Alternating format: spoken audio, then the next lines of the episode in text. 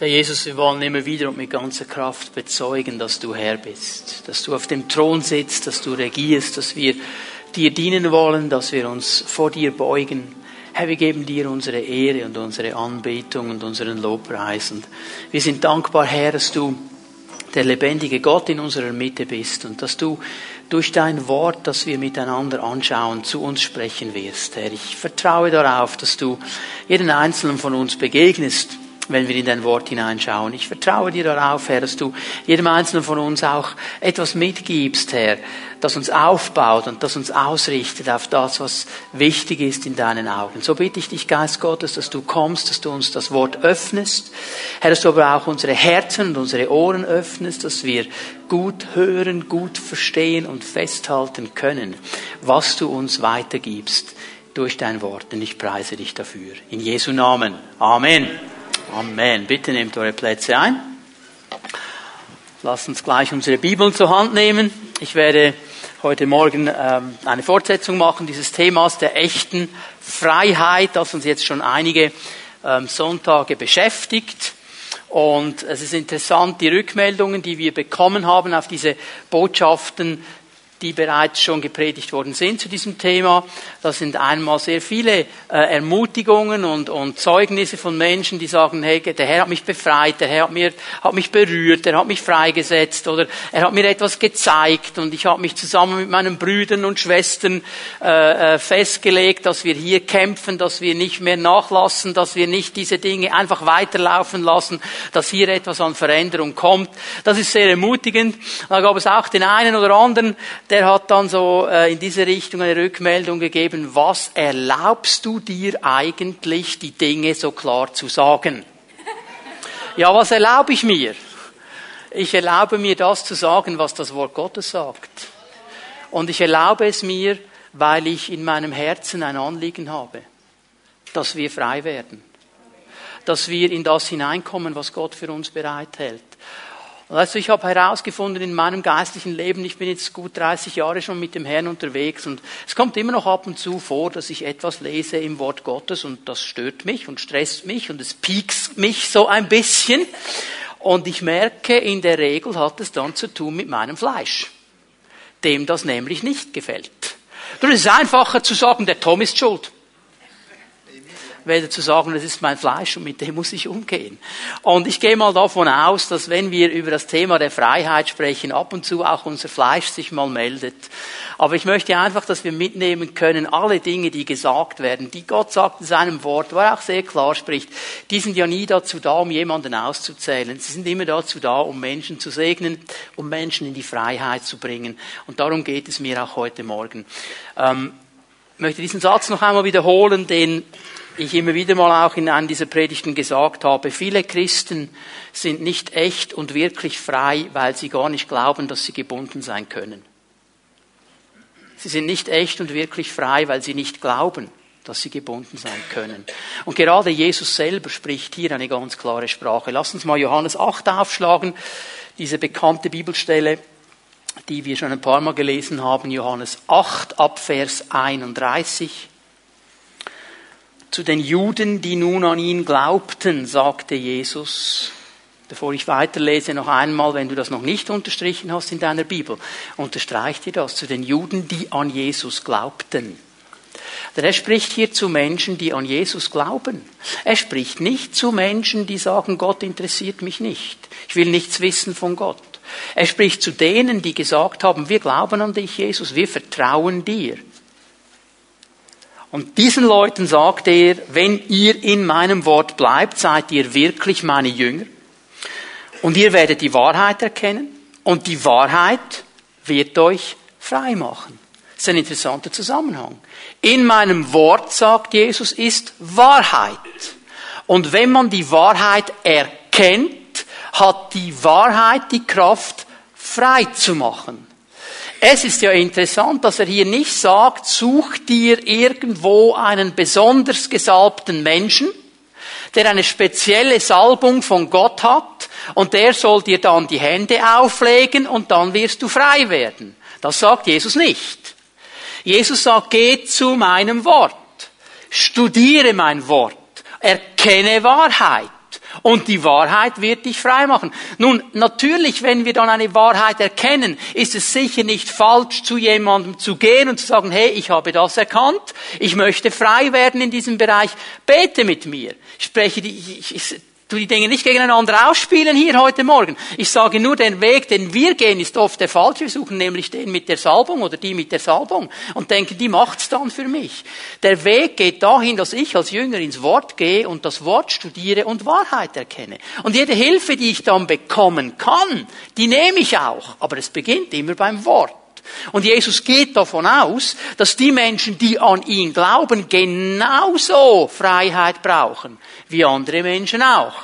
Aber die haben ja einen Vorteil, dass sie nämlich beim Wort Gottes bleiben. Und im Wort Gottes drin diese Wahrheit erkennen. Vers 33. Die Antwort der Leute ist interessant. Wir sind Nachkommen Abrahams. Sie berufen sich auf ihre religiöse Geschichte. Sagen, wir stammen von Abraham ab vom Vater des Glaubens. Also was willst du uns jetzt erzählen hier? Und sie sagen sogar noch, wir haben noch nie jemandem als Sklaven gedient. Wie kannst du sagen, ihr müsst frei werden? Da hat jemand seine Hausaufgaben nicht gemacht. Wenn er schon weiß, dass er aus der Linie Abrahams kommt, sollte er auch wissen, dass das Volk Israels, das aus dieser Linie kommt, nicht nur einmal Sklave von anderen Völkern geworden ist in der Geschichte. Aber hier wird es einfach ausgeblendet. Und ich möchte dir heute Morgen eines klar sagen. Deine religiöse Geschichte wird dir nicht weiterhelfen. Ob deine Mutter, dein Vater, deine Großmutter oder deine Urgroßmutter irgendwie gläubig waren, das wird dir nicht weiterhelfen. Es geht immer um dich und du musst eine Entscheidung treffen. Du kannst dich nicht darauf berufen, berufen, was deine Vorfahren gemacht haben oder woher du kommst. Es geht um dich. Wer an mich glaubt und ein Jünger ist, der geht in das Wort. Und er wird in diesem Wort Wahrheit erkennen und die Wahrheit wird ihn frei machen. Geht zu Vers 36. Nur wenn der Sohn euch frei macht, seid ihr wirklich frei. Nur wenn der Sohn euch frei macht. Nun, interessanterweise, Johannes beginnt sein Evangelium ja mit diesen bekannten Worten. Am Anfang war das Wort. Und er erklärt dann in diesem ganzen ersten Kapitel, dass das Wort Fleisch geworden ist. Jesus ist das Wort, das auf diese Erde gekommen ist und Fleisch geworden ist und vorgelebt. Das ist immer diese Verbindung Jesus und das Wort. Wenn euch der Sohn frei macht, der das Wort ist, dann seid ihr richtig frei. Das ist der Weg in die Freiheit. Und es ist wichtig, dass wir hier immer wieder klar ansetzen. Das ist ein ganz wichtiges Wort. Wenn wir die Freiheit suchen, dann gehen wir zuerst zum Wort Gottes hinein. Und dann habe ich euch vor zwei Wochen ein Volk vorgestellt, das Volk der Chaldäer. Und über die werden wir heute Morgen noch einmal ein bisschen sprechen. Ich gebe euch ganz schnell noch einmal den Zusammenhang. Paulus auf seiner ersten Missionsreise in Antiochia in Pisidien, das ist die heutige Türkei. Er ist eingeladen zu predigen in der Synagoge und er hält eine ganz interessante Predigt. Er erklärt anhand der ganzen Geschichte Israels, dass Jesus der Messias ist. Und er kommt zu einem ganz klaren Punkt, sagt, Jesus ist der Messias. Du musst dich entscheiden. Und dann schließt er seine Predigt ab mit einer Warnung. Und in dieser Warnung, geht eigentlich darum, dass er sagt, hey, wenn ihr nicht auf das hört, was Gott euch hier heute sagt, dann wird mit euch etwas geschehen. Und er warnt sie mit den Worten des Propheten Habakkuk aus dem Alten Testament. Er zitiert Habakkuk. Und wenn wir jetzt da hingehen miteinander, Habakkuk 1, Habakkuk 1, wir lesen das im Zusammenhang, dann sehen wir, dass hier von den Chaldäern gewarnt wird, vor dem Volk der Chaldäer. Nun, interessanterweise, das Volk der Chaldäer, das wurde 549 vor Christus völlig ausgerottet. Also zu dem Zeitpunkt, wo Paulus jetzt hier gepredigt hatte, gab es die gar nicht mehr. Es ist ein interessantes Volk, das von keinem Feind eingenommen werden konnte. es gibt viele Feinde, die haben versucht, die Chaldäer zu besiegen. Niemand konnte sie besiegen.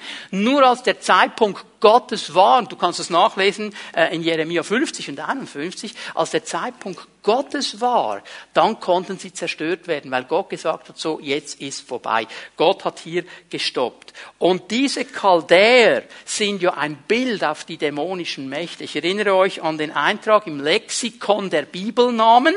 Ich wiederhole das noch einmal ganz schnell. Lexikon der Bibelnamen sagt unter dem äh, Begriff Chaldäer sind Dämonen. Die Wurzel des Wortes Chaldäer hat zu tun mit Abfall, mit Dreck, mit Müll, mit den Dingen, die wir nicht in der Wohnung wollen. Das wollen wir draußen haben. Es hat zu tun mit der Bedeutung von Zerstörer. Es heißt aber auch Wanderer umherwandern. Erinnert euch daran, der Dämon, nachdem er ausgetrieben worden ist, er wandert umher in den öden Steppen, er sucht sein Haus und will da wieder hinein zurück nach seiner Wanderschaft. So die Chaldäer, wenn Paulus von ihnen spricht, hier spricht er nicht vom natürlichen Volk, denn die gab es zu diesem Zeitpunkt gar nicht mehr. Er spricht von einer geistlichen Realität, weil wir ja verstanden haben im neuen Bund, dass wir nicht gegen Menschen kämpfen, nicht gegen Fleisch und Blut, sondern gegen eine geistliche Dimension. Das ist der Punkt, den Paulus hier macht. Und genauso wie bei den Chaldäern wird es einen Moment in der Zeit geben, wo Gott sagt, jetzt ist genug. Und dann wird er kommen und dem Ganzen ein Ende bereiten. Das ist sein Zeitpunkt. Die Bibel beschreibt ihn uns in der Offenbarung. Ist noch interessant, dass er nur einen Engel schickt. Mit einer Kette. Und der soll den Teufel und die Dämonen mal binden. Für tausend Jahre. Braucht nur einen Engel. Ich stelle mir die Geschichte so vor, nicht haben sie miteinander diskutiert im Himmel mit Gabriel und so. Und Gabriel, wir müssen da noch einen schicken für einen speziellen Auftrag. Hättest du einen? Gabriel sagt, ja komm, wir nehmen mal den Lehrling, dann kann der auch mal was machen. Und Jesus sagt, cool, schick den, sag ihm einfach, er soll meinen Namen brauchen. Okay, das ist der Punkt. Also wir müssen keine Angst haben vor diesen Dingen, denn im Namen Jesu haben wir Autorität. Und das reicht schon. Wenn der Engel kommt im Namen Jesu, dann ist die Diskussion abgeschlossen. Aber im Moment ist das noch aktiv und wir müssen lernen, wie wir richtig damit umgehen. Jetzt möchte ich euch noch einmal erinnern an das Zitat von C.S. Lewis. Dieser große christliche Denker, der gesagt hat, es gibt zwei Personengruppen, die liebt der Teufel ganz besonders. Das sind einmal die Skeptiker die sagen, das gibt es gar nicht mehr heute. Nicht der Abrahamus Historikus, der vielleicht da saß in der Synagoge und zugehört hat, wie Petrus oder Paulus vielmehr da predigt, der sagt, ja, also, es weiß doch jedes Kind, dass es keine Chaldäer mehr gibt. Jetzt ist der Paulus völlig durchgedreht. Von was spricht er? Und er hat die Diskussion schon abgeschlossen. Für ihn ist alles klar. Das ist die eine Gruppe der Leute. Die zweite Gruppe der Leute, sagt C.S. Lewis, das sind die Abergläubischen das sind die, die sehen die Chaldäer überall. Also das ist da, da die Schwester Hulda oder wie sie auch immer heißt, die sofort, als das Wort Chaldäer kommt, unter den Stuhl schaut, ob da nicht einer ist. Und die sieht nur Chaldäer. Und beide Gruppen sind nicht in der Mitte, beide sind in einem Extrem. Und ich möchte dir einfach sagen, wir müssen in die Mitte kommen. Wir müssen nicht sagen, das gibt es nicht mehr. Und wir müssen nicht sagen, das gibt es nur und überall, sondern es gibt es und wir gehen richtig damit um, damit die Freiheit Gottes kommt. Das ist der Punkt. Okay? So, die Chaldäer, wir müssen uns hier in Acht nehmen, sagt die Bibel. Und wir haben eine Sache schon gesehen vor zwei Wochen, sie sind Diebe. Sie stehlen. Sie wollen einnehmen, was ihnen nicht gehört. Denkt nochmal ganz schnell mit mir zusammen an Johannes 10. Johannes 10. Jesus sagt, es gibt einen Weg hinein in die Schafherde. In diese Schaf, in diesen Schafstall. Und das ist durch mich, durch die Türe. Ich bin der legitime Weg, wie man in den Schafstall hineinkommt. Aber es gibt einen Dieb. Und der versucht auf dem anderen Weg reinzukommen. Der kommt durch das Fenster oder durch die Hintertüre oder wo auch immer er herkommt. Aber er hat ein Ziel, er will da hinein in den Schafstall und weil er ein Dieb ist, will er den Schafen wegnehmen, was ihnen eigentlich gehört. Und in Johannes 10, Vers 10 kommt Jesus dann ganz klar, er sagt, der Dieb, der kommt nur um zu stehlen, nur um zu zerstören, nur um kaputt zu machen, nur um alles, was Gott an Schönem und an Gutem gedacht hat, zu zerstören. Der Dieb kann da hinein. Und wir sehen hier, die Chaldäer sind nichts anderes als Diebe. Sie versuchen alles wegzunehmen, was Gott uns geben möchte. Und hier setzen wir an und äh, möchte euch heute Morgen noch zwei weitere Dinge zeigen über diese Chaldäer. Wir lesen mal Habakkuk 1 ab Vers 7. Habakkuk 1 ab Vers 7 bis Vers 9. Schrecklich und furchtbar ist diese Nation.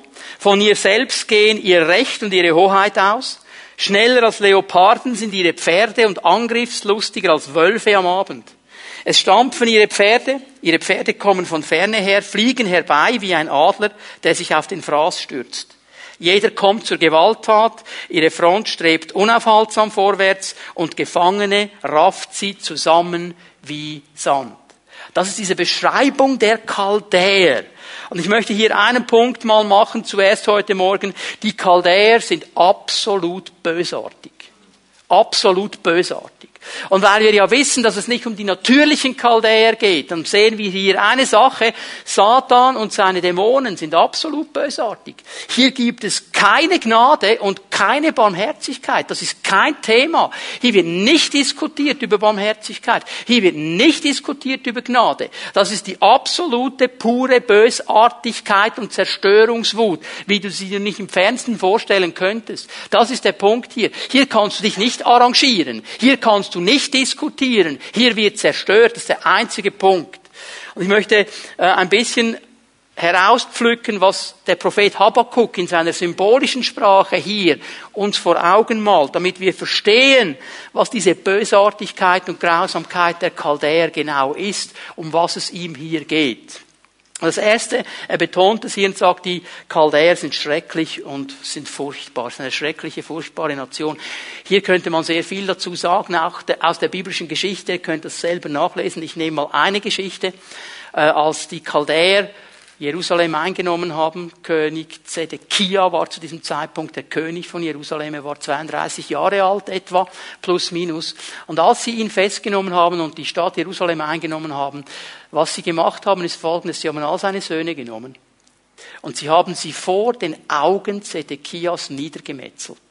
Das hebräische Wort, das da in 2. Könige steht, das bedeutet wirklich ein Gemetzel. Es bedeutet auseinanderschlagen. Es bedeutet nicht einfach mit einem Schwert schnell ins Herz stechen und vorbei, sondern wirklich abschlachten vor seinen Augen. Stell dir mal das vor. Da sitzt dieser Vater, er muss zuschauen, wie seine eigenen Söhne abgeschlachtet werden vor seinen Augen. Und dann, als sie fertig waren mit den Söhnen, haben sie ihm die Augen ausgestochen. Das Letzte, was er sah mit seinen natürlichen Augen, war das Gemetzel an seinen Söhnen. Und dann wurde er in die Sklavenschaft genommen, in die totale Dunkelheit für den Rest seines Lebens. Er konnte zwar als Sklave noch gewisse Arbeiten tun, dazu hat man sie auch benutzt, aber er konnte nicht mehr gefährlich werden, er konnte nicht mehr kämpfen, es war vorbei. Grausam, ohne Gnade. Und interessant, dass Habakkuk das Wort furchtbar benutzt. Hast du mal überlegt, was da drin ist in diesem Wort furchtbar? Ist das Wort Furcht. Man hatte Angst vor den Chaldäen. Und das ist eine der Hauptwaffe dieser Dämonen. Sie versuchen Angst zu machen. Denn da, wo wir Angst haben, da, wo wir furchtsam sind, da, wo wir uns äh, beeindrucken lassen von diesen Dingen, da hat der Feind immer Raum. Denn Johannes macht es klar im 1. Johannes 4, nicht? Die vollkommene Liebe treibt die Angst aus. Also Angst und Gott, das geht nicht zusammen. Aber da, wo wir uns hineinnehmen lassen und diese Angst kommen kann, da gibt es immer offene Türen, das müssen wir verstehen. Darum beschreibt es uns Habakkuk, sagt, hey, hier kannst du das vergessen, irgendwelche Diskussionen zu führen. Eine zweite Sache, die er sagt, er sagt, sie haben ihr eigenes Recht und ihre eigene Hoheit. Das heißt, mit anderen Worten, sie halten sich an keine Regel und an keine Konvention. Sie machen das, was sie wollen. Du kannst mit ihnen nicht diskutieren. Es gibt für den Teufel keine Genfer Konventionen. Es gibt auch keine Menschenrechtskonventionen. Wir müssen uns nicht das Gefühl machen, mit dem kann man sich irgendwie arrangieren. Das kannst du vergessen. Er will nur eines, er will zerstören, er will kaputt machen, er will zertrampeln, er will alles, was an Gnade und an Barmherzigkeit von Gott kommen kann, in unserem Leben stoppen. Stell dir mal Folgendes vor, ich habe dieses Bild im ersten Gottesdienst so äh, erzählt von unserer jüngsten Tochter, als sie etwa fünf oder sechs Jahre alt war. Äh, da hat sie realisiert, es gibt diesen Muttertag. Und am Muttertag sollte man Mami etwas nach Hause bringen. Und sie hat überlegt, was könnte ich Mami wohl nach Hause bringen? Und sie hat dann schon gemerkt, Mami hat gerne Blumen. Und jetzt haben wir eine Nachbarin. Ja, ihr merkt schon, in welche Richtung das es geht. Die Nachbarin hat einen wunderschönen Blumengarten. Da ist alles wunderbar arrangiert und sie investiert Stunde um Stunde um Stunde. Das ist ihr ganzer Stolz, dieser Blumengarten. Nun, unsere Jüngste hat natürlich nichts Besseres gewusst, als mitten in den Blumengarten rein, wie ein Elefant im Porzellanladen, die schönsten Blumen rausgerissen und zurück zu Mami damit. Nur das Blöde war, die Nachbarin hat zugeschaut. Die hat dann geklingelt bei uns. Okay, genau das muss ich dir vorstellen. Keine Konventionen, keine Regeln. Alles, was Gott jemals an Schönem gedacht hat, wird kaputt gemacht, niedergetrampelt, zerstört, auseinandergerissen. Jede Schönheit. Stell dir mal das Schönste vor, was es gibt. Der Teufel kommt, sprayt einfach irgendwie drüber, macht alles kaputt, macht alles einfach zunichte. Das ist immer seine Strategie. Und du musst dir überlegen und ich muss mir überlegen, ob ich diesem Geist Einfluss geben will in meinem Leben. Ich möchte die Gnade Gottes. Ich möchte das Schöne von ihm. Ich möchte die Barmherzigkeit. Ich möchte das, was Gott hat. Und nicht das, was der Feind zerstören will. Dann kommt ein interessantes Bild. Es war übrigens ein Sprichwort zur damaligen Zeit. Man hat gesagt, die Chaldäer sind wie Leoparden und wie Adler. Er braucht hier das Bild des Leoparden. Leoparden sind interessante Viecher. Ich habe ein bisschen äh, Zoologie studiert in den letzten zwei, drei Wochen in der Vorbereitung für diese Predigt. Die Leoparden überwachen ihr Revier von einer Erhöhung aus. Also sie suchen irgendwo einen Felsen, irgendwo etwas, das erhöht ist, und dann überwachen sie ihr Revier. Sie schauen ganz genau zu und sie haben sehr, sehr viel Geduld. Im Gegensatz zu den Löwen, nicht die Löwen, die schreien ja, der alte Löwe brüllt, das Vieh bekommt Angst, rennt davon und auf der anderen Seite stehen die jungen Löwen. Zack, bumm, so jagen die. Leoparden jagen ganz anders. Ein Leoparde wird nie brüllen. Er wird sich immer versteckt halten. Er wird immer im Hintergrund sein. Er wird immer im Versteck sein. Sie verraten sich absolut durch gar nichts. Und sie warten auf den richtigen Moment. Und wenn der richtige Moment da ist, dann schlagen sie zu. Sie sind eine lautlose, schnelle, tödliche Gefahr. Keine Chance, es geht so schnell, du merkst es nicht mal. Sie sind Leoparden. Und sie sind Adler. Die Adler interessanterweise haben ein ähnliches Jagdverhalten. Die kreisen weit oben. Kennen wir nicht? Adlerauge sagen wir, wenn jemand gut sieht. Der Adler sieht von weit, weit oben die kleinsten Viecher. Und er kreist und kreist und plötzlich macht er Sturzflug und nimmt das Vieh mit. Zack, bumm. Mit seinen Krallen, mit seinem Schnabel kann er auf der Stelle töten. Der Einschlag geht so schnell, das Vieh merkt nicht mal, was mit ihm geschieht und weg ist es. Das sind die Bilder, die er hier gebraucht. Ein guter Überblick, schneller, lautloser, aber absolut tödlicher Angriff. Das sind die Chaldäer. Sie sind absolut bösartig. Und ein letztes Bild braucht die Bibel hier noch, und da möchte ich ein bisschen länger bleiben. Sie sind wie Wölfe. Sie sind wie Wölfe. Und der Wolf ist ja ein Bild, das immer wieder in der Bibel vorkommt. Es gibt viele, viele Stellen, wo über diesen Wolf gesprochen wird. Ich möchte euch nur einige davon äh, hier zeigen. Ezekiel 22, Vers 37. Seine Fürsten, die darin wohnen, sind wie Wölfe, die den Raub zerreißen. Sie vergießen Blut. Sie verderben Seelen nur um unrechtmäßigen Gewinn zu machen. Sie verderben Seelen. Das hebräische Wort hier für verderben heißt total vernichten, total ausrotten. Also sie wollen die Seele total vernichten und total ausrichten mit einem Ziel, nur um unrechtmäßigen Gewinn zu machen. Sie wollen, was ihnen nicht gehört. Und sie scheuen kein Mittel, um das zu bekommen, was ihnen nicht gehört. Es ist unrechtmäßiger Gewinn. Es gehört ihnen nicht, sie haben kein Recht darauf, aber sie wollen es. Und sie tun alles, um das zu bekommen. Denk mal an den Charakter des Feindes. Er wollte immer, was die anderen haben. Er wollte angebetet werden. Er wollte auf dem Thron Gottes sitzen. Er wollte der Höchste sein. Das ist sein Charakter und er hat kein Recht darauf. Und wieso sollte er sich ändern? Wieso sollten deine Dämonen anders sein? Sie versuchen alles, wenn sie dich zerstören können und wegnehmen können, was dir eigentlich gehört von Gott, das ist ihr Ziel. Zephania 3, Vers 3. Ihre Fürsten in ihrer Mitte sind brüllende Löwen, ihre Richter Wölfe am Abend, die nichts übrig lassen für den Morgen. Wölfe am Abend. Das ist interessant. Wölfe sind dafür bekannt, dass sie sich tagsüber in der Regel versteckt halten. Die verstecken sich. Die werden aktiv in der Dämmerung, wenn es dunkel wird. Wenn die anderen Viecher langsam müde sind und schlafen wollen, dann werden sie aktiv. Und dann gehen sie auf die Jagd. Es sind Wölfe am Abend. Es ist interessant, dass ich immer wieder auch höre, wenn Menschen mir erzählen, was sie erleben, auch an Angriffen, dass sehr vieles davon in der Nacht geschieht.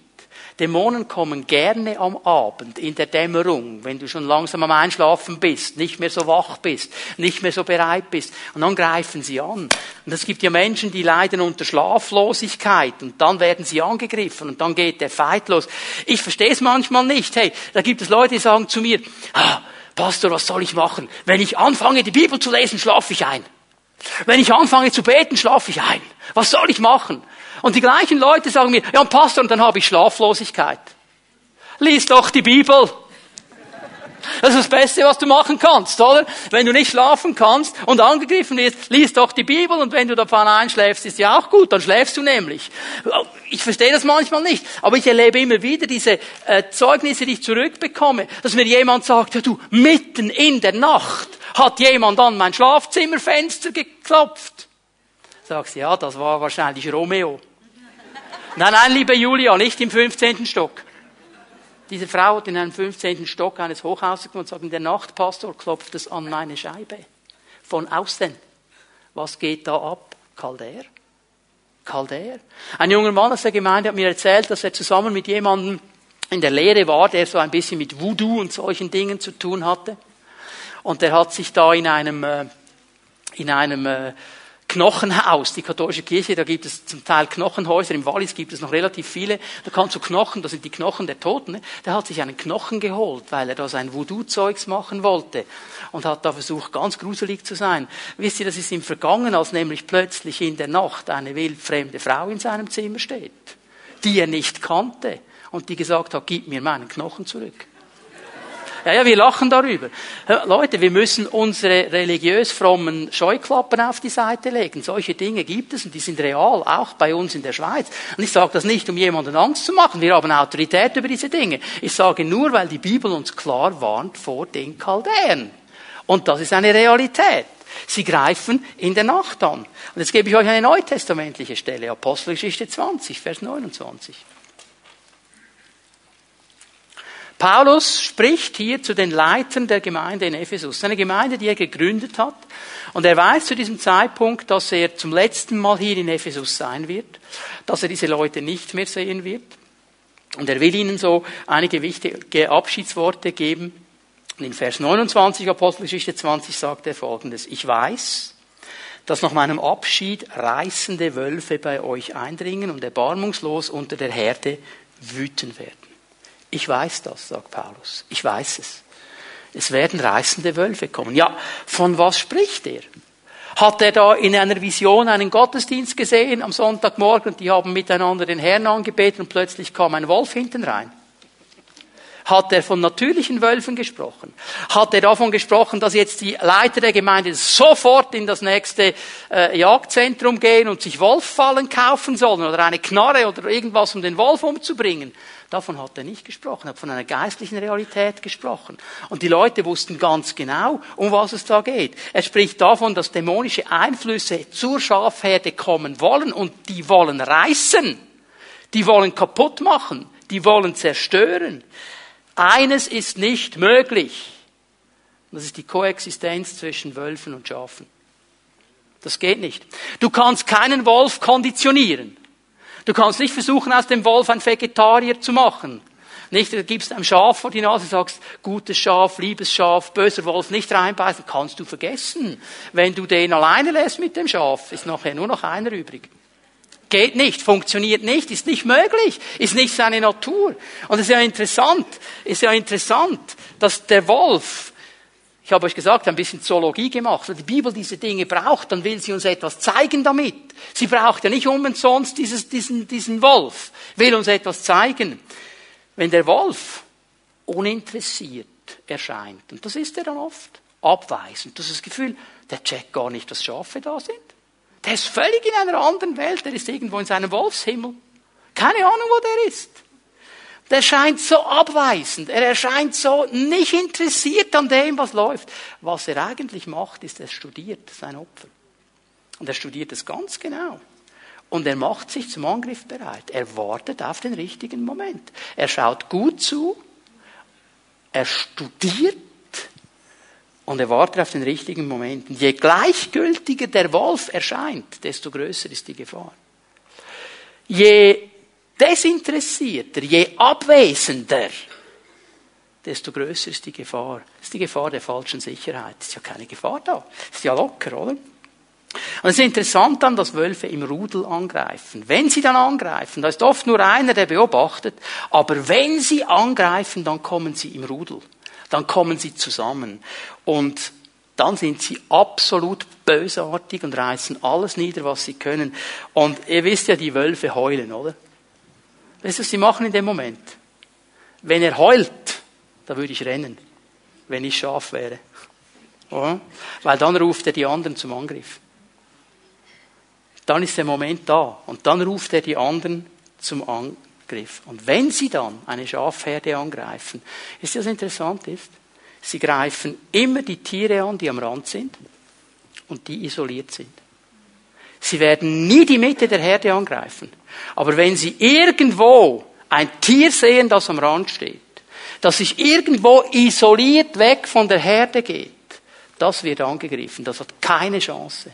Also es ist ja interessant, dass die Bibel die Gemeinde mit einer Schafherde vergleicht. Und dass er sagt, hey, die werden in den Schafstall, in die Gemeinde hineinkommen und sie wollen reißen. Und weißt du, ich bin mir bewusst, dass es ja Momente gibt, wo du vielleicht als Schaf mal an den Rand gehst isoliert bist. Vielleicht hat dir irgend so ein Rambo-Schaf einen Kinnhaken gegeben. Und du sagst, wow, wow, wow, wow, wow, da will ich mich ein bisschen absondern, mit dem will ich nichts zu tun haben. Da gehe ich lieber ein bisschen an den Rand, dass ich nicht noch einen Kinnhaken bekomme. Du kannst entscheiden, Kinnhaken oder Wolf. Wenn du am Rand bist, stehst du in einer Gefahr. Vielleicht isolierst du dich, sagst, ja, da diese dumme Schaftampe da, die ist einfach in mein Futter reingetrampelt. Die hat mein Wasser kaputt gemacht. Das gehört doch eigentlich mir und die hat einfach da mitgefressen. Will ich nichts haben. Du stehst in der Gefahr. Du stehst in der Gefahr. Schafe, die am Rand stehen, die isoliert sind, sind die erste Beute des Wolfs, wenn er kommt. Und die Bibel sagt, er kommt. Weißt du, was ich machen würde, wenn ich dich wäre und am Rande und isoliert bin. Ich sagte, was ich machen würde. Entschuldigung, Entschuldigung, Entschuldigung, Entschuldigung, Achtung, Entschuldigung, darf ich mal durch? Entschuldigung, Achtung, und ich würde sofort zum Hirten rennen. Da in der Mitte.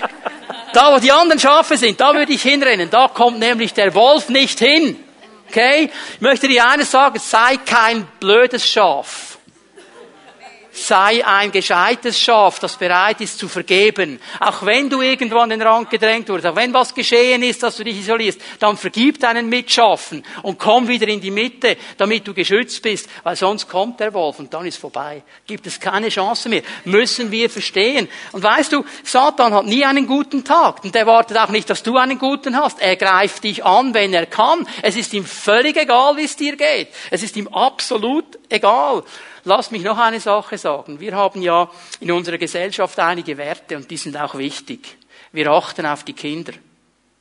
Wir achten auf die Frauen. Frauen und Kinder zuerst, wenn ein Schiff untergeht. Titanic, zuerst die Frauen und die Kinder, oder? Die werden zuerst gerettet. Mach keine Krise, lieber Bruder. Es ist einfach so. Und die Senioren. Die Senioren, die sollen auch einen bestimmten Platz haben, den sollen sie bekommen. Ich möchte eine Sache hier ganz klar sagen. Der Teufel und seine Dämonen achten keine Kinder, sie achten keine Frauen und keine Senioren. Sie haben keine Konvention. Du kannst nicht sagen, ja, ich bin eine Frau, mich greift er nicht an. Das kannst du dir vergessen. Ja, ich bin ein Senior, mich greift er nicht mehr an. Doch. Er greift alles an, was er kann. Er macht alles kaputt, was er kann. Er ist absolut bösartig. Aber wir haben in Jesus den Sieg. Das dürfen wir ja nie vergessen. Das ist wichtig. Also keine Angst, aber wissen, okay, hier kann was kommen. Ich mache mich bereit, damit, wenn's kommt, ich nicht gefressen werde und nicht zerbissen werde und nicht kaputt gemacht werde. Ich will weitergehen mit meinem Herrn. Ich zeige euch eine zweite Sache. Die Chaldäer sind absolut hinterlistig. Absolut hinterlistig. Lass uns mal zu Daniel 2 gehen. Daniel 2, Vers 2 äh, ist ein interessantes Kapitel. Nebukadnezar hat einen Traum. Und er kann den Traum nicht deuten. Und jetzt holt er eine Mannschaft von Leuten zusammen, die ihm helfen soll, diesen Traum zu verstehen. Ich lese mal an, hier Daniel 2, Vers 2, da befahl der König, man solle die Traumdeuter, die Wahrsager, die Zauberer und die Chaldäer zusammenrufen, damit sie dem König seine Träume verkündeten. Die Chaldäer hier sind ein Synonym für Magier, Magier Astrologen und Wahrsager. Sie sind ein Sammelbegriff. Chaldäer. Chaldäer. Also nicht Hethiter, nicht Pherisiter, nicht weiß ich was für Titer. Chaldäer. Chaldäer. Genau die, von denen Paulus in seiner Warnung spricht. Chaldäer. Und ich habe das ein bisschen auseinandergenommen, damit wir verstehen, wie diese Einflüsse kommen können. Wenn ähm, die Schlachterübersetzung hier Traumdeuter sagt, er rief die Traumdeuter, dann steht im Hebräischen eigentlich ein Begriff Magier. Jetzt ein Magier ist nicht jemand, der irgendwelche Zaubertricks tut im Sinne von über sinnliche Zaubertricks. Ein Magier ist das, was du oft an Kindergeburtstagen siehst oder weiß ich was, der, der so einen Trick macht, dich ablenkt mit irgendetwas und dann so tut, als könnte er was hervorzaubern aus seinem Poschettli oder was auch immer, okay? Also nur die Ablenkung, das sind ja Tricks mit Ablenkung. Also hier geht's nicht um Petrosilius Zwackelmann, kennt ihr den noch? Räuber Hotzenplotz, nicht? Der konnte echt zaubern. Das sind eigentlich nur Tricks hier. Der macht dann Tricks. Da geht es ja, die kannst du kaufen, die Tricks, die sagen dir, wie es genau geht. Und es geht immer um Ablenkung, um Täuschung, hinterlistig. Du willst den Menschen etwas vorgaukeln, das so gar nicht ist, um ihnen den Eindruck zu machen, dass es eben so ist. Das sind solche Leute. Interessanterweise aber ist das dieses hebräische Wort. In der Wurzel zu tun hat mit einem Schreibinstrument.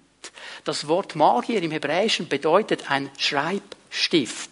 Also mit anderen Worten, das waren Gelehrte, das waren Weise. Die Weisen aus dem Morgenland, die da bei Jesus anmarschiert sind, das waren solche Leute. Die hatten immerhin genug Grips, um zu verstehen, da müssen wir mal hin, da ist ein guter König, der da kommt. Und mir wurde eine Sache ganz klar. Vieles, was diese sogenannten Gelehrten herausfinden, auch in der heutigen Zeit, was diese weisen Menschen herausfinden, hat, ihren, hat seinen Ursprung nicht in der Weisheit Gottes, sondern in der natürlichen menschlichen Weisheit. Und es täuscht uns und es will uns wegnehmen von dem, was Gott sagt. Ich meine, wir leben in einer Zeit, da kannst du Wikipedia und all die, diese Dinge dir reinziehen und da bekommst du so viel Information, die dir erklären will. Also, es kann gar nicht sein, dass Paulus das, was er gesagt hat da in Römer 1 über gewisse sexuelle, ethische Werte, das ist heute nicht mehr so. Ich meine, der Paulus hatte ja damals nicht die medizinischen Hintergründe und die psychologischen Hintergründe, die wir heute haben. Wir wissen heute alles besser. Das hat Paulus gar nicht gemeint. Und sie fangen an, am Wort Gottes zu sägen. Aber weißt du, eines vergessen wir. Paulus war vielleicht kein Arzt und kein Psychologe, aber er war inspiriert vom Heiligen Geist. Und der Heilige Geist war lange vor jedem Arzt und jedem Psychologen da und er wird lange nach jedem Arzt und Psychologen noch da sein. Und was er inspiriert, ist Wort Gottes und das hat heute noch seine Richtigkeit. Und wir müssen aufpassen. Also bitteschön, ich sage nicht, lest keine gelehrten Bücher. Lest und lest viel, aber sortiert richtig. Es gibt Dinge, die sind nicht gut. Es gibt Dinge, die sind schlecht und die nehmen uns weg und sie fangen an, wieso dieser Wurm da, der Matthias erzählt hat, der dann bei ihm gelandet ist, der kann sich dann auch in unserem Denken ausbreiten. Ja, ist es jetzt wirklich so? An der Bibelschule, pfingstliche Bibelschule, da haben sie uns erklärt, ja, also man weiß das also nicht so genau, ob das wirklich so war mit der Durchquerung des Roten Meers es steht ja auch von einem Wind. Da kam einfach ein Wind und das war halt eine seichte Stelle. Also man kann gar nicht sicher sein, ob das wirklich so war. Und überhaupt, wir wissen ja gar nicht, ob Mose das überhaupt geschrieben hat. Das könnte ja noch jemand anders gewesen sein. Und dann geht die ganze Sache los. Pfingstliche Bibelschule. Wisst ihr, was ich gedacht habe? Oi, oi, oi, oi, oi. Das hat mich schon ein bisschen stutzig gemacht. Weil ich glaube, dass der Herr das Wasser geteilt hat. Und dass die Israeliten da durchgegangen sind. Mit Wassertürmen auf den Seiten. Und der Herr alles gestoppt hat, sogar noch den Sandboden getrocknet hat, damit sie trockenen Fußes hindurchgehen können. Und dann das Wasser wieder kommen ließ und die ganze ägyptische Armee ersäuft hat. Das glaube ich, das steht im Wort Gottes. Und da kannst du mir noch so viele wissenschaftliche Dinge bringen. Ich glaube meinem Gott mehr als all diesen wissenschaftlichen Punkten. Also nichts gegen Wissenschaft, aber pass auf, dass sie dich nicht wegbringen. Es ist interessant, sie wollen wegbringen hinterlistig. In Frage stellen, was Gott sagt sagt. Wir haben ein Wort und das Wort stimmt. Können wir schon mal schnell zurückgehen zu Johannes 8? Meine Jünger bleiben in meinem Wort. Was finden sie in meinem Wort? Wahrheit. Nicht in den gelehrten Büchern, nicht in der Wissenschaft, im Wort. Okay? Wir müssen hier einfach ganz gut schauen. Es gibt ja Christen, die sagen, ja, weißt du, ich, ich habe diese Zeitung abonniert, oder? Und da lese ich natürlich alles, weil ich habe sie ja abonniert. Und da ist auch das Horoskop. Ich meine, das ist ja Witz, das ist eh Blödsinn, oder? Aber ich lese es halt einfach, weil ich alles lese. Ich habe ja bezahlt für die Zeitung, oder? Und dann liest du das Horoskop. Das ist ja Blödsinn, oder? Du wirst heute die Liebe deines Lebens treffen. Und dann im Tram. Das ist ja alles Blödsinn, oder? Hey, solche Dinge beeinflussen. Lasst uns nicht das Gefühl haben, das beeinflusst nicht. Das kannst du nicht einfach auf die Seite legen. Das ist Beeinflussung. Und wir müssen einfach einen guten Filter haben und sagen, das tue ich auf die Seite, das ist gut. Und so gehen wir vorwärts miteinander. Dann gibt es eine zweite Sache. Jetzt wird es gefährlich. Die Wahrsager, die dann in diesem Text vorkommen, das sind Beschwörer. Und das sind jetzt wirklich solche, die unter dem Einfluss von Geistern primär mal mit Toten sprechen und die Zukunft voraussagen. Das ist diese Kategorie, die hier gemeint ist. Also Menschen, die unter dem Einfluss von Geistern versuchen von den Toten Antworten zu bekommen. Jetzt müssen wir verstehen, dass das eine ganz normale Sache war in der damaligen Gegend, wo auch Israel war. Um Israel herum. Jede Nation kannte diese Praktik die Toten zu befragen, also der Großvater, die Großmutter, die schon lange gestorben sind und lange gelebt haben, die haben ja Lebenserfahrung, also wenn ich nicht mehr weiter weiß, gehe ich dahin und frage die. Aber es ist interessant, dass Gott ja ganz klar gesagt hat, das ist ein Gräuel, das soll nicht geschehen in Israel. Das soll nicht sein. Weißt du, was aber interessant ist? Weil Gott ist ein Gott des Heute. Er sagt, ehre deine Eltern heute. Nicht, wenn sie tot sind. Ehre sie heute. Geh heute richtig um mit diesen Generationen, die dir vorausgegangen sind. Nicht, wenn sie tot sind. Geh nicht zu ihnen. Denn hier geht es um einen Punkt, dass diese Menschen durch Beschwörung, durch, das, durch die äh, Inhilfenahme von bösen Geistern versuchen, die Zukunft zu deuten und zu sagen, da geht es durch. Ein Wahrsager will immer die Zukunft des Menschen bestimmen. Er sagt, hey, es ist nicht Gott, der deine Zukunft bestimmt, es sind die Sterne oder der Kaffeesatz oder die Galle oder die Leber, wo immer ich drin lese. Es gibt ja die strubsten Dinge, auch heute noch. Du kannst heute zu solchen Leuten gehen und es gibt Menschen in unserer Gesellschaft, die drücken Geld ab. Das ist ja zum Haare ausreißen, damit irgendjemand im Kaffeesatz versucht zu sagen, wie es weitergeht. Also ich trinke lieber den Kaffee. Ja, habe ich mehr davon, oder? Weißt du, und jetzt wieder, wir lachen über diese Dinge. Ich höre diese Geschichte von einem Mann, 40 Jahre, kurz vor seinem 40. Geburtstag bringt er sich um. Selbstmord. Niemand weiß warum. Hinterlässt einen Brief. Sagt, als ich 20 Jahre alt war, ging ich zum Spaß auf einem Jahrmarkt zu so einer Zukunftsvoraussagerin, zu einer Wahrsagerin. Und die Frau hat mir gesagt, ich werde sterben, bevor ich 40 bin. Jetzt lebe ich seit fast 20 Jahren mit diesem Wissen. Ich halte es nicht mehr aus, ich bringe mich um, bevor ich 40 wäre, ich mache es lieber selber. Das sind tragische Dinge. Beeinflussung. Beeinflussung. Aber weißt du, was das Geniale ist? Gott hat jeden Tag meines Lebens in seinem Buch aufgeschrieben. Das ist schon ein genauer Fahrplan. Und darum halte ich mich an ihn, nicht an irgendeinen dahergekommen, sagt, ja, manchmal schaue ich mir ein bisschen ESO-TV. Der Mike Shiva ist ja doof. Aber ich schaue trotzdem, oder? Hallo. Warum denn? Warum denn? Warum schaust du dir das an? Es gibt bessere Sender. Ja, ich bete. Hm, ist das dein Auftrag? Ich würde aufpassen, mit was ich mich einlasse. Und dann kommt noch eine dritte Sache. Zauberer, sagt die Bibel, die Hexer eigentlich. Ähm, und das ist jetzt auch ein interessanter Bereich. Hier geht es um Menschen, die andere Menschen beeinflussen durch die Kraft von dämonischen Geistern. Also Flüche, Rituale. Denk nochmal an den Knochen. Solche Dinge funktionieren. Also das mit den Voodoo-Püppchen, mit der Nadel. Solche Dinge funktionieren. Das ist nicht irgendwo Hirngespinst. Aber hier sind dämonische Kräfte aktiv. Und wir müssen verstehen, dass diese Dinge auch hier unter uns aktiv werden wollen, wenn wir sie lassen. Nur die können nicht. Die können nicht. Wenn wir die Türe schließen. Aber wenn wir die Türe geöffnet haben, ist ein anderes Problem. Äh, ein Mann hat mir Folgendes erzählt, er hat gesagt, hey, ich habe gekifft wie blöd. Ich habe den ganzen Tag gekifft. Das ganze Wochenende durch. Ein Joint am anderen und so weiter. Und da gab es ein paar Leute, die haben mir von Jesus erzählt. Und ich wollte das nicht hören. Ich wollte meinen Joint. Ich wollte nicht Jesus. Und sagten, da waren wir mal so ein Wochenende zusammen und wir haben gekifft, was nur ging. Alles reingezogen. Und plötzlich hatten wir kollektiv einen Horrortrip. Wir haben all die Dämonen gesehen die auf uns gekommen sind und die uns zerstören wollten und kaputt machen wollten. Und wir wussten nicht mehr, was wir machen sollten. Dann sagt er Folgendes. Und plötzlich in diesem Horrortrip habe ich gesehen, wie eine Käseglocke, die über uns kam und uns geschützt hat. Wir waren wie unter dieser Käseglocke. Und die Dämonen sind da reingeknallt in die Käseglocke und konnten nicht mehr durch. Und dann habe ich eine Stimme gehört, die gesagt hat, du weißt, wer ich bin. Ich bin der Einzige, der dich schützen kann. Gib mir dein Leben. Du hast genug von mir gehört. Der Mann hat sich bekehrt, ist heute Ältester in einer Gemeinde, oder?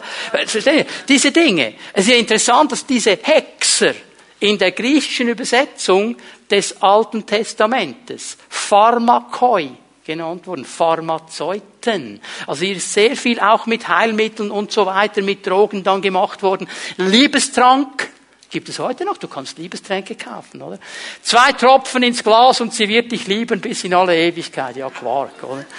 Das möchte ich eigentlich gar nicht. Also stell dir mal vor, du bist mit jemandem verheiratet über 40 Jahre, der dich nur liebt, weil du ihr was in den Drink getan hast. Also, da kann ich darauf verzichten. Aber solche Dinge können funktionieren durch dämonische Mächte. Aber, aber wir lassen uns nicht mit diesen Dingen ein. Darum warnt uns die Bibel.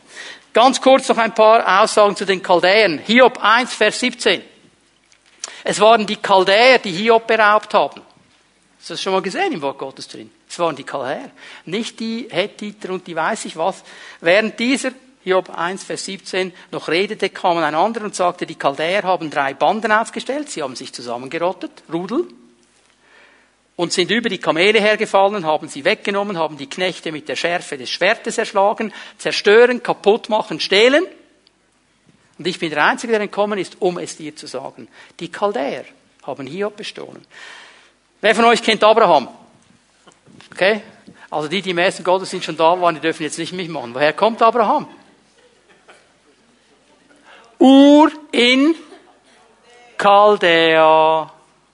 Gott hat ihn berufen, aus Chaldea rauszukommen ins verheißene Land hinein. Genau dasselbe, was er mit uns tut. Er ruft uns auf, aus diesen Einflüssen herauszukommen und in das hineinzukommen, was Gott für uns bereitet. Wisst ihr, was das Tragische ist? Dass die Nachfahren Abrahams wieder zurück nach Chaldea gegangen sind, weil sie Gott nicht mehr treu waren. Die sind wieder zurückgegangen. Das ist der Punkt, der so tragisch ist. Und das kann uns auch geschehen, wenn wir einfach das Gefühl haben, oh, ist ja alles Roger, oder? Wir haben, und jetzt möchte ich euch ein Wort geben äh, von Petrus.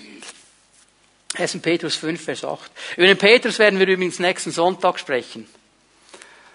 Ganz interessanter Mann, da werden wir einiges lernen können von ihm ähm, 1. Petrus 5, Vers 8, am Ende seines Lebens, er schreibt ja diesen Brief am Ende seines Lebens, da hat er einiges gelernt. Seid besonnen und wachsam. Euer Feind, der Teufel, streift umher wie ein brüllender Löwe, immer auf der Suche nach einem Opfer, das er verschlingen kann. Bekannte Aussage des Wortes Gottes. Also interessant, wie Abraham oder wie äh, Petrus vielmehr hier sagt, hey, die Aufgabe, die wir haben, ist besonnen zu sein und wachsam. Besonnen hat zu tun mit meinem Sinn mit meinem Denken. Wie denke ich? Wie ordne ich Dinge ein? Jetzt kann ich wieder den Rückschluss machen. Meine Jünger bleiben bei meinem Wort und sie erkennen Wahrheit in meinem Wort und sie werden frei. Sie sind geprägt vom Wort Gottes. Seid besonnen. Achtet auf euren Sinn. Und seid wachsam. Bitte bemerke hier, er sagt nicht, seid ängstlich. Wachsam sollen wir sein. Wachsam. Wir sollen einfach wissen, okay, solche Dinge gibt es. Und dann sagt er, warum? Der Feind will Angst machen. Stell dir mal vor, wenn hier ein Löwe stehen würde. Ich habe die Dinge relativ neu gesehen letztes Jahr in Südafrika. Das ist ein imposantes Vieh. Und wenn der steht und brüllt, dann verstehe ich jeden, der Angst hat, weil plötzlich merkt, oh, oh, zwischen mir und dem Löwen ist nichts mehr.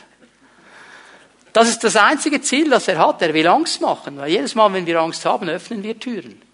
Sind wir offen. Wisst ihr, soll ich euch noch ein bisschen schockieren heute Morgen? Hm? Satanisten. Wisst ihr, was sie machen? Sie sperren Menschen ein, lebendig in einem Sarg. Und warten genau getimt, bis die Person kurz vor dem Sterben ist, vor dem Ersticken ist. Weil dann sagen sie, dann hat er so viel Panik, dass seine Seele weit offen ist und dann nehmen sie ihn raus, legen ihm die Hände auf und belegen ihn mit allen möglichen Flüchen und Dämonen. Angst wird immer eine Türe öffnen, müssen wir verstehen. Aber wir müssen keine Angst haben hier, wir müssen wachsam sein und wissen, Jesus ist der Sieger, denn der geht umher, er brüllt herum, aber, hast du das auch gesehen, er muss umherstreifen und suchen. Also er kann nicht einfach zuschlagen. Er muss suchen. Wie der Wolf. Er achtet drauf, wo habe ich eine Chance? Wo habe ich eine offene Tür? Wo kann ich reinkommen? Und darum reden wir über diese offenen Türen, dass wir sie alle schließen und all diese Einflüsse auf die Seite legen können. Und er will verschlingen, aber er muss suchen. Nun, wir wissen, ich lese die Stelle nicht, kannst du aufschreiben, Offenbarung 5, Vers 5. Wir wissen, dass das alles nur Theater ist, denn es gibt nur einen echten wahren Löwen und das ist Jesus Christus. Er ist der Löwe aus dem Stamme Juda. Alles andere ist Kopie, alles andere ist nachgemacht. Fasnacht ist ja gerade die Zeit, oder? Also der Teufel hat konstant Fasnacht. Er ist wie ein brüllender Löwe. Er ist keiner. Er verkleidet sich als brüllender Löwe. Und das reicht schon, um die Leute in die Angst zu schlagen. Jetzt gebe ich euch eine letzte Bibelstelle für heute Morgen. Wir haben viel von Schafen und von Wölfen gesprochen und von Hirten und weiß ich was. David war ja ein Hirte. Er hat mit Saul diskutiert und gesagt, Saul, ich hatte diese Aufgabe da mit meinen Schafen. Einmal ist ein Löwe gekommen, wollte an meine Schafe, den habe ich am Bart gepackt und habe ich niedergemacht. Und der Bär, der gekommen ist, auf meine Schafe los, dem habe ich auch eins gegeben. Ich habe gekämpft, habe gekämpft für meine Schafe.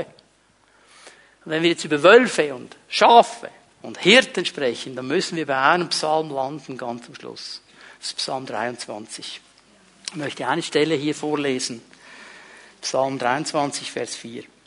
Selbst wenn ich durch ein finsteres Tal gehen muss, wo Todesschatten mich umgeben, fürchte ich mich vor keinem Unglück, denn du, Herr, bist bei mir. Dein Stock und dein Hirtenstab geben mir Trost. Jetzt habe ich mir so einen Stock organisiert. Dankeschön. Der Hirte hat einen Stock. Und jetzt bitte pass gut auf, liebes Schaf. Dieser Stock ist nicht hier, um Schafe zu schlagen. Denn dieser Stock ist hier, um Trost zu geben. Dieser Stock ist nicht hier, um Schafe einzuschüchtern.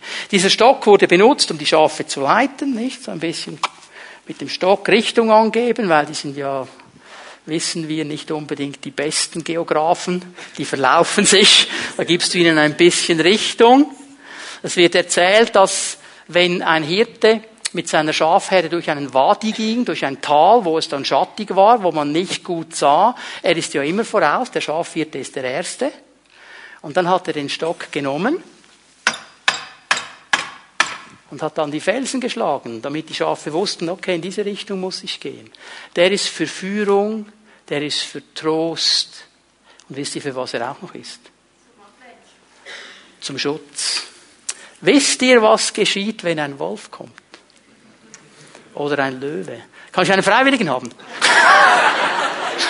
Dann wird der Hirte zu Highlander und Braveheart und Winkelried und was es noch alles gibt in einem und er nimmt den Stock und Wisst ihr, am ersten Gottesdienst habe ich einen Stock geschlissen. Sie haben mir schon den zweiten gebracht.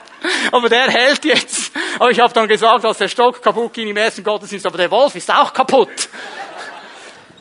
Hör mal, darum musst du neu beim Hirten sein, weil der hat einen Stock und wenn der Wolf kommt, darum ist der Stock da, dann wird der Windel weich und grün und blau geschlagen und der Löwe und der Bär und der Leopard und der Adler und was sonst noch kreucht und fleucht auch.